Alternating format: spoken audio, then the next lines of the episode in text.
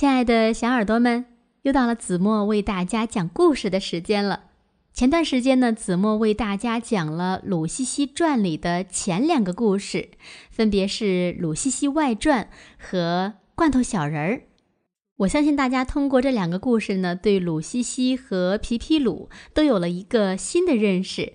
那今天呢，子墨接着为大家讲《鲁西西传》里的另外一个非常好玩的故事。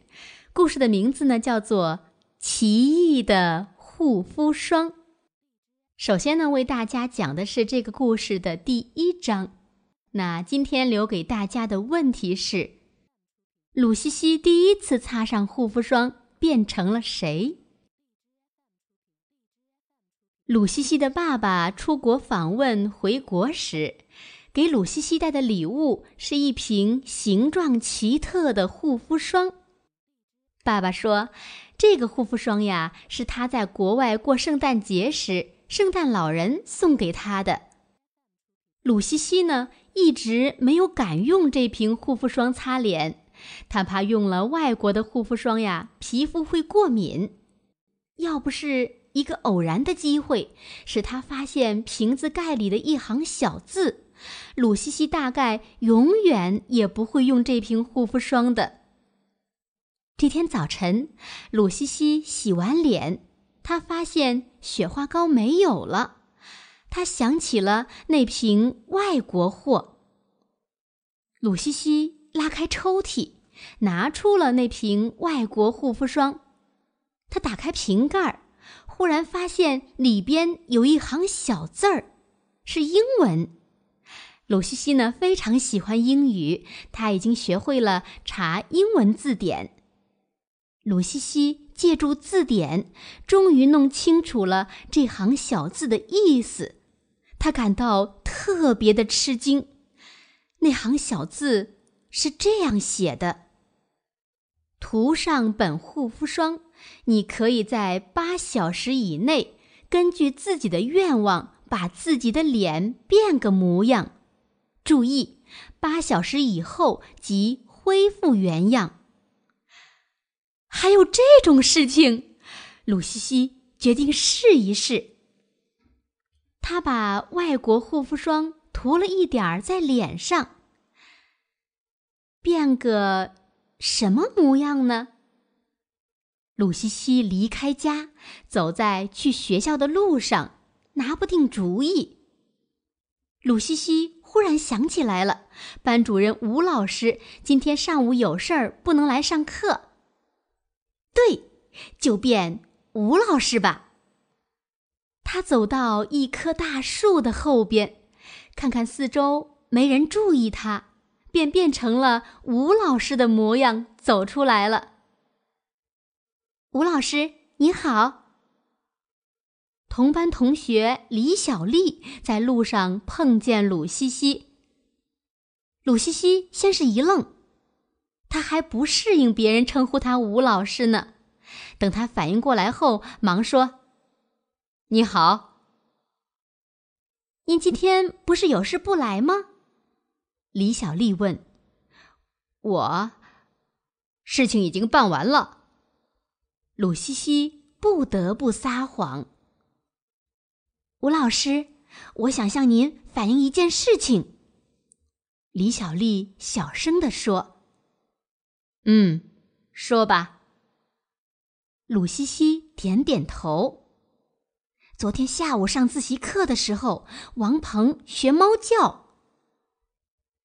鲁西西皱起了眉头，他没想到老实巴交的李小丽会来这一手。鲁西西还笑呢。李小丽补充了一句。鲁西西心里打了个哆嗦。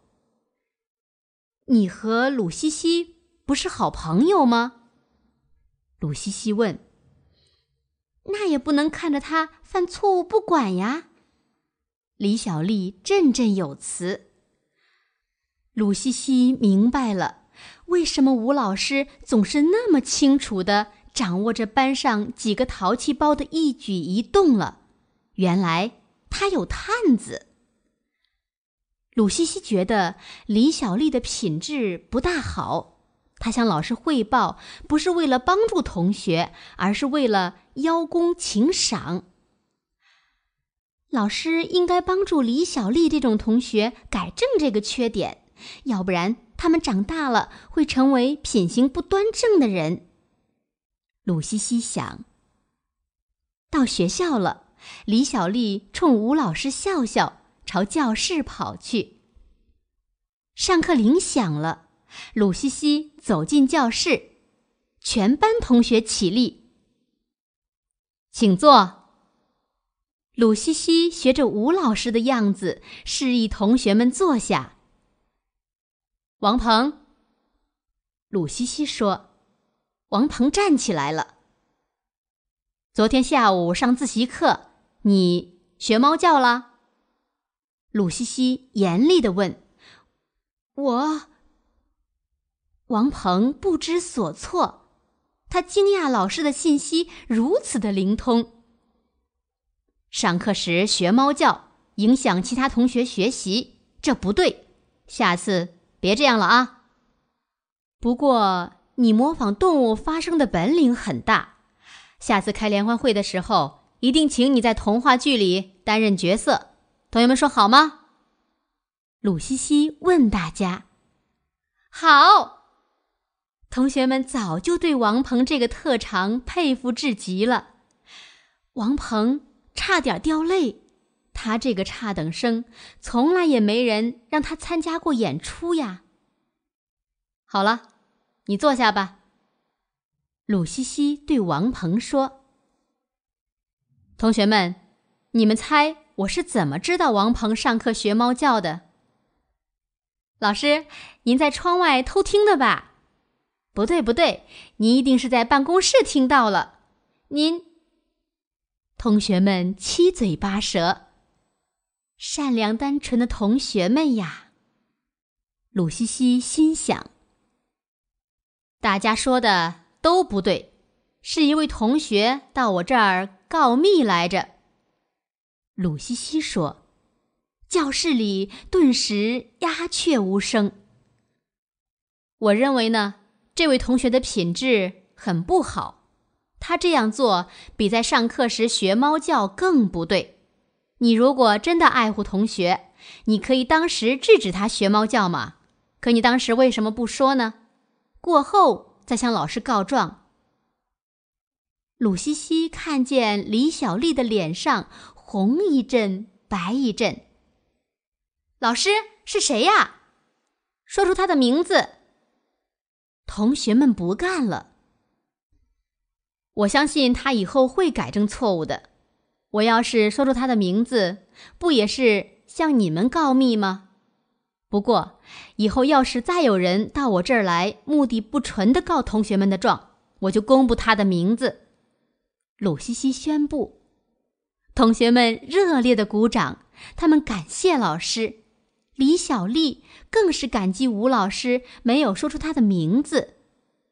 这天下午，真正的吴老师来上课时，他惊奇地发现全班同学面貌焕然一新。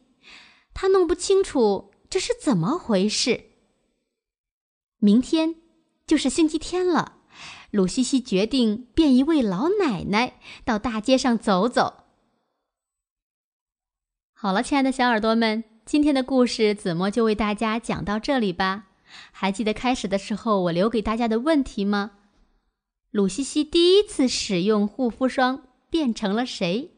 如果你知道正确答案，那么就在评论区给子墨留言吧。